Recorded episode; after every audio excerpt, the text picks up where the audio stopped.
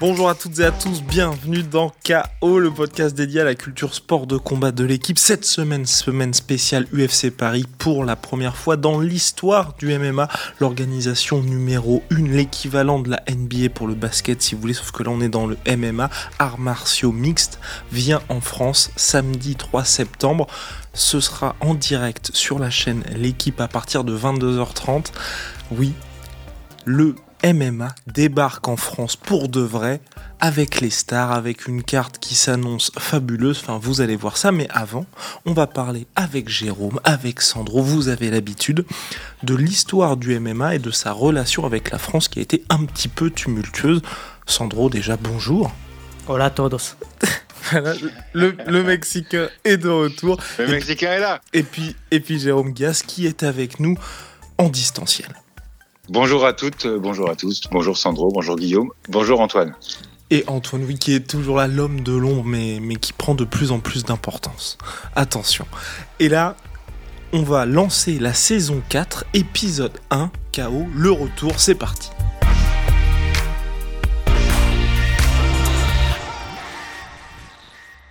Donc oui messieurs, le MMA en France, de l'illégalité à l'UFC Paris, s'est passé de longues années, et là qui mieux que Jérôme peut nous conter l'histoire du MMA en France Parce que ça a été très compliqué, Jérôme, j'ai envie de te poser la question, est-ce que tu as douté un jour de la possibilité d'avoir un UFC Paris? Comme tu dis, c'est très compliqué. Alors, est-ce que j'ai douté? Oui, et je pense comme, euh, comme plein d'acteurs du MMA français, ça se fait aujourd'hui. Plein de fois, on s'est amusé à dire quand est-ce que l'UEC arrive en France? Et euh, à chaque fois, je te répondais, bah, je ne sais pas. Mais là, ça arrive, c'est le 3 septembre, c'est samedi prochain. C'est un événement ultra important pour les acteurs français du MMA, à la fois combattants et à la fois les mecs dans l'ombre qui entraînent, qui ont des salles, etc. Donc, douter, non, parce que c'est un phénomène mondial depuis 93 qui s'est euh, qui s'est euh, répandu de façon incroyable et très très très très rapidement. Donc douter non. Ensuite voilà, il y a eu euh, il y a eu effectivement 20 ans de, de galère pour euh, pour les mecs euh, des salles, pour les entraîneurs, pour les combattants et ça a été ça a été très long et très dur. Sandro? Ouais, je pense que quand même on a on a quand même douté à un certain moment parce que n'oublions pas que la France a été l'un des derniers pays au monde à, légaliser le MMA. Hein. Je crois qu'il était dans les deux derniers. Norvège et Thaïlande. Voilà, c'était il, en, en avait que trois et la France.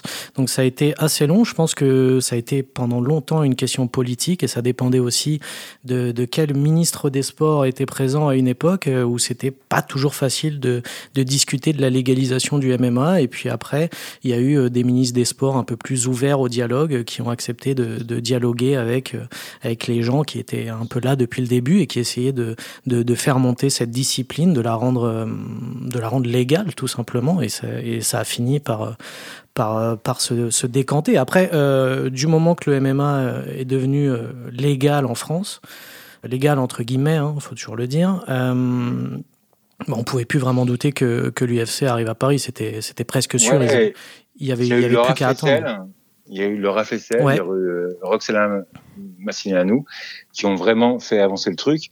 Et puis, on y reviendra peut-être, mais il y a eu voilà quelques quelques jalons qui ont été posées dès 2015, voire même avant, euh, pour, la, pour la reconnaissance du MMA en France. Et oui, depuis le 7 février 2020, le MMA est officiellement autorisé en France sous la houlette de la Fédération française de boxe. Est-ce que, selon vous, il y a eu un déclencheur particulier dans cette accélération pour la discipline, Jérôme? Bah, Je pense que déjà, pour être vraiment honnête, il faut rendre hommage aux combattants français et autres qui ont euh, qui ont répandu la discipline. Et surtout tous les mecs qui ont géré les salles, qui ont géré euh, les éducateurs, qui ont fait le voilà, qui ont fait le taf dans l'ombre en fait pour euh, pour pour la reconnaissance de, de ce sport. Après, il y a un événement vraiment central, c'est le cercle d'hiver 2015, septembre 2015, organisé par Fernand Lopez, un petit peu en loose dé, un petit peu malin, qui va déclencher les foudres du ministère. C'est Thierry Breyer à l'époque qui euh, qui euh, qui réagit très mal, qui dit que c'est c'est des combats de coq, c'est contre toute toute morale.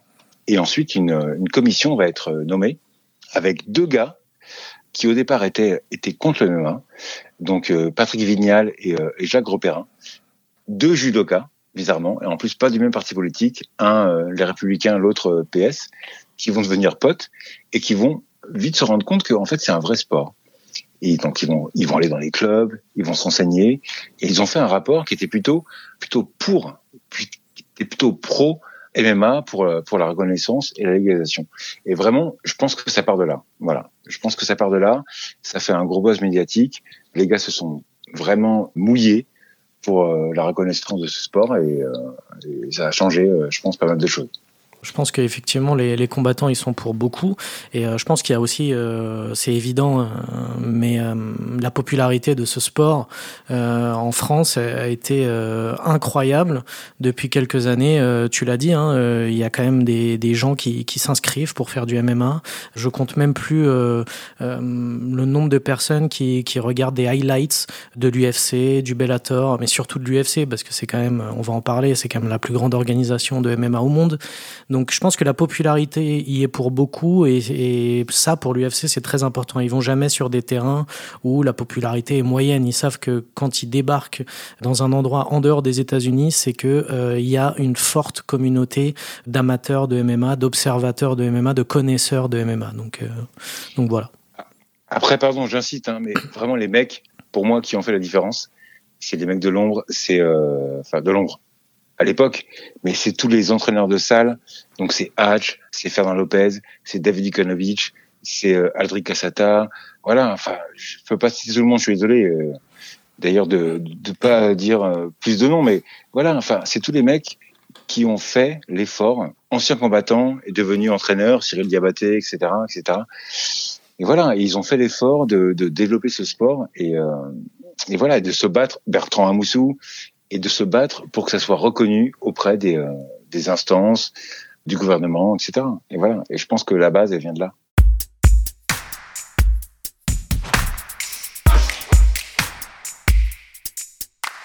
Et donc en février, donc ça y est, février 2020, le MMA est officiellement autorisé en France. Ensuite, il y a quelque chose qui s'appelle le coronavirus qui passe par là. Et ensuite, MMA GP Bellator Paris, c'est les événements, les premiers événements de MMA qui sont autorisés en France à deux jours d'intervalle. Pourquoi l'UFC n'est pas arrivé à ce moment-là, Sandro? Bah, il faut savoir que l'UFC, bon, je, l'ai dit, c'est la plus grande organisation de MMA au monde. Tu as dit que c'était un peu l'équivalent de la NBA pour le basket. On va dire que c'est la Ligue des champions pour le foot. Donc, euh, déjà, pour moi, il y a deux choses.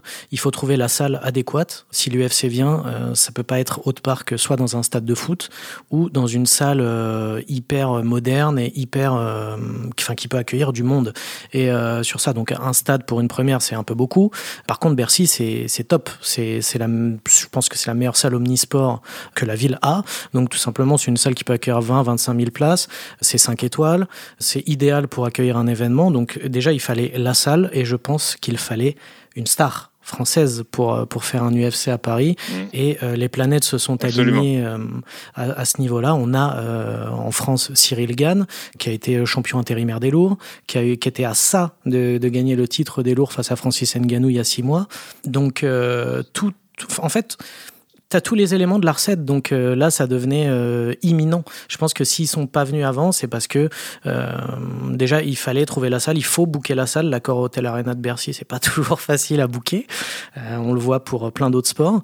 Et il fallait une star, Cyril Gann, mais il fallait aussi des prospects qui montent. On a Nassourdine Imanov, on a Faresiam. Voilà, on va voir que sur la carte de l'UFC Paris, il y a beaucoup de, de Français, à l'instar de l'UFC Londres. Quand l'UFC va à Londres, eh ben, il y a énormément de Britanniques, il y a énormément d'Anglais sur la carte. Et ben, L'UFC reproduit le même schéma, mais en France.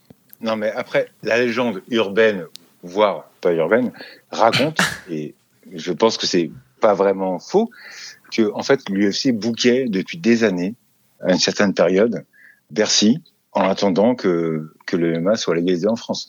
Donc voilà, ils sont prêts depuis des années à dégainer. Ils étaient prêts à payer à blanc, voilà, à réserver une salle en attendant que ça soit euh, légalisé en France. Donc euh, ouais, ouais, ils sont prêts depuis depuis très longtemps. Pour eux, c'est un gros gros marché. Ils, savent qu'ils ont une, une grosse fan base en France que que voilà que l'UFC que même le MMA est important en France et voilà L'UFC a tout fait depuis des années et a même œuvré auprès de la Fédé officieuse à l'époque pour euh, essayer d'organiser toutes les euh, tous les clubs, tous les tous les gens importants du MMA pour que pour que ça se passe euh, correctement. Donc voilà, ouais ouais, c'est cool. Et concrètement, Jérôme, donc l'UFC, c'est une ligue, l'Ultimate Fighting Championship, mais pourquoi est-ce si important? Parce qu'on parle du Bellator qui est une des plus grandes organisations. Il y a eu le MMAGP, il y a Ares Fighting Championship en France, il y a le 100% Fight, il y a le KSW, le Rising et j'en passe. Mais on a vraiment l'impression que l'UFC, c'est limite une ligue au-dessus du sport.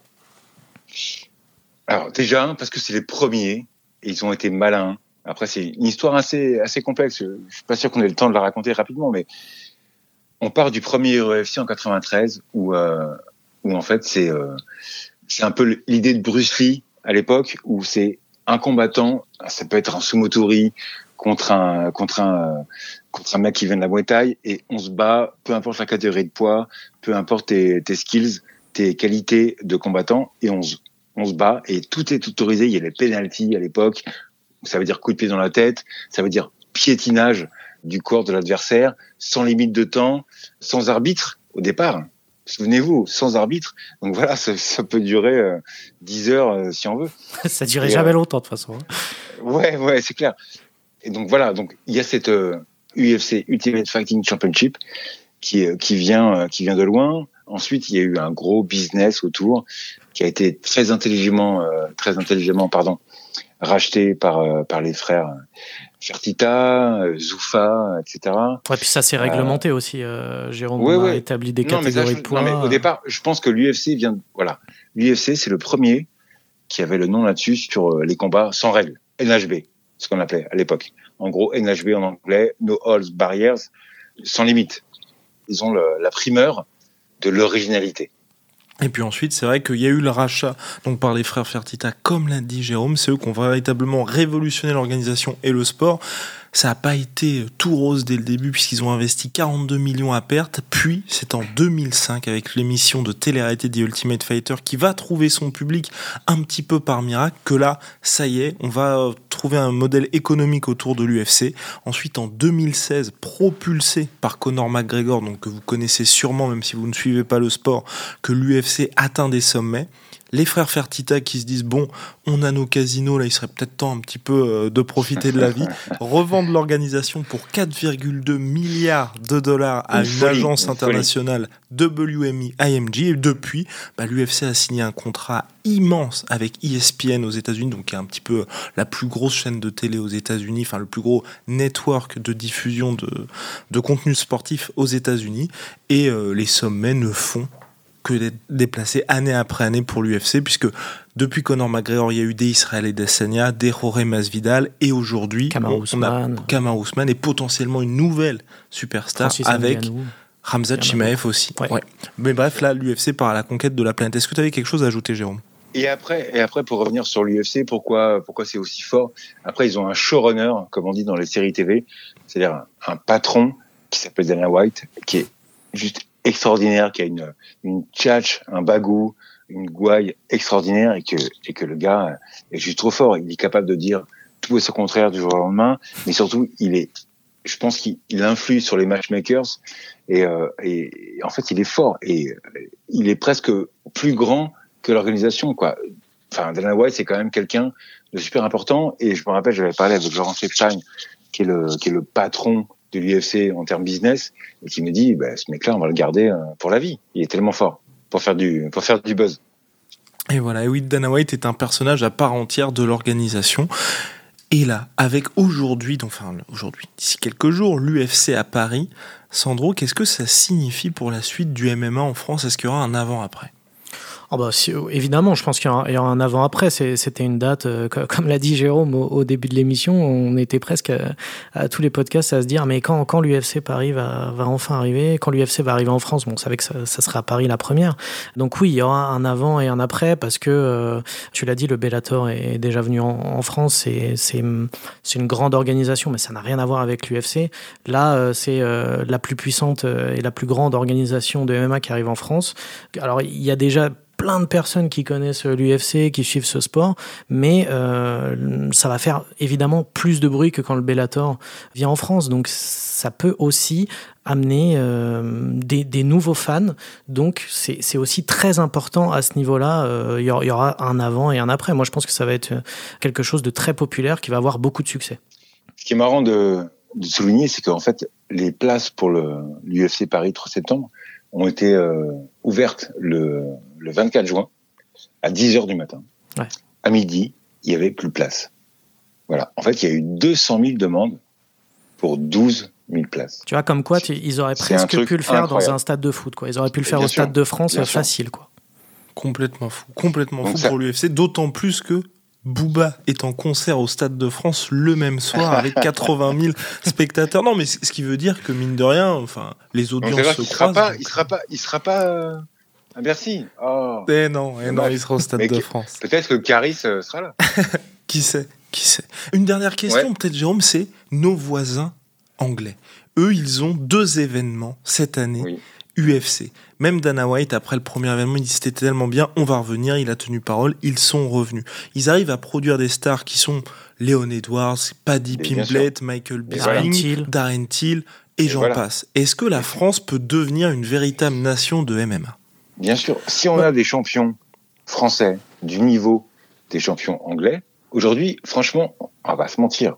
En France, on a Cyril Gann qui est vraiment la tête d'affiche, mais et Manon Fiorot, qui vient derrière, mais en féminine, mais on n'a pas beaucoup de combattants français qui sont au niveau des, combattants anglais, parce que c'est pas la même culture, parce que ça a été encore une fois euh, pas autorisé pendant pendant 20 ans, interdit. Donc c'est compliqué de faire monter des, euh, des mecs qui sont euh, qui sont vraiment au niveau, mais ça, ça, peut venir, je pense, ça peut venir assez vite si certains euh, managers veulent bien faire signer leur, leur gars à l'USC je vise personne. Mais bon, voilà, on verra. Mais oui, je pense que ça peut, ça peut, ça peut, ça peut devenir euh, comme l'Angleterre. Sandro Mais en fait, euh, quand tu poses la question, j'ai envie de répondre oui. Je, pense qu'en termes de popularité, la France est déjà une véritable nation de MMA en fait. Je pense qu'on est au même niveau que les Anglais en termes de, fans. En France, on se rend pas compte, mais il y a vraiment énormément de, fans de MMA. C'est assez incroyable de voir même sur les réseaux sociaux le nombre de, personnes qui, qui, suivent euh, le MMA, qui en parlent euh, sur Twitter, sur Instagram, enfin un peu partout mais par contre, oui, c'est vrai que sportivement, on est une nation en devenir. Évidemment, tu l'as, tu l'as dit, Jérôme, on a du retard par rapport aux Anglais, c'est sûr. Il y a qu'à voir les rosters. Il y a beaucoup plus d'Anglais que de Français, par exemple. Il y a beaucoup plus de. Euh, nous, on a, on a Cyril Gann, mais les Anglais, ils ont, ils ont Paddy Pimblett, euh, ils ont Darren Till, Thomas Spinal, Thomas Spinal, bon, qui s'est blessé euh, récemment. Mais c'est des combattants qui font du bruit. C'est des combattants qui qui, qui, qui comptent, j'ai envie de dire. Et c'est aussi des combattants qui, quand ils combattent aux États-Unis, sont populaires ont de la popularité. Et ça c'est encore quelque chose que qu'en France bah, on n'a pas encore forcément. Cyril Gann commence euh, lui à être euh, assez populaire mais c'est pas encore au niveau d'un par exemple aujourd'hui je pense qu'un un Paddy Pimblett alors euh, on, on, pourrait discuter du niveau sportif hein, ça c'est autre mais chose intéressant, mais c'est un combattant qui est extrêmement populaire. Alors évidemment en Angleterre, évidemment, c'est le show. Un mec comme Cyril Gann, un mec comme Cyril Gann, lui, il va chercher à gagner le combat. Oui. Pimblet, tu vois, il va chercher plutôt à faire le show. C'est-à-dire que c'est un spectacle avant, pendant et après. Voilà. Hmm. Voilà, et ça les Américains adorent, et c'est pour ça qu'il est aussi populaire. C'est-à-dire que l'UFC pourrait organiser un, un, main event à Las Vegas, euh, Paddy Pimblet contre je sais pas qui, mais ça, je pense que ça marcherait. Là, je pense que c'est aussi une question de culture du côté des fans. Parce que c'est vrai qu'en France, il s'est passé ça notamment avec Tony Oka. Quand il avait parlé sur bah, potentiellement, je peux affronter Tony, euh, Deontay Wilder, je peux affronter Anthony Joshua. Aux États-Unis, quand il y a un jeune athlète qui va dire ça, il n'y a pas de souci. En France, ah les gens vont pas le soutenir et même pire, vont l'attendre au tournant en cas, de, en cas de défaite. Alors que c'est ce qui remplit des salles. C'est des gars qui vont véritablement assumer leurs propos et assumer surtout leurs ambitions. Donc euh, ça passera aussi par là. Messieurs, je pense qu'on va se quitter sur cette, euh, sur cette épopée du MMA en France, de l'illégalité à l'UFC Paris le 3 septembre prochain, à partir de 22h30 en direct et en clair, évidemment, sur la chaîne L'équipe, évidemment, Sandro. Jérôme et moi-même et, et Antoine seront à Bercy, évidemment, pour l'UFC Paris. On se retrouve très très vite parce que ça va être une semaine spéciale sur KO. À très vite.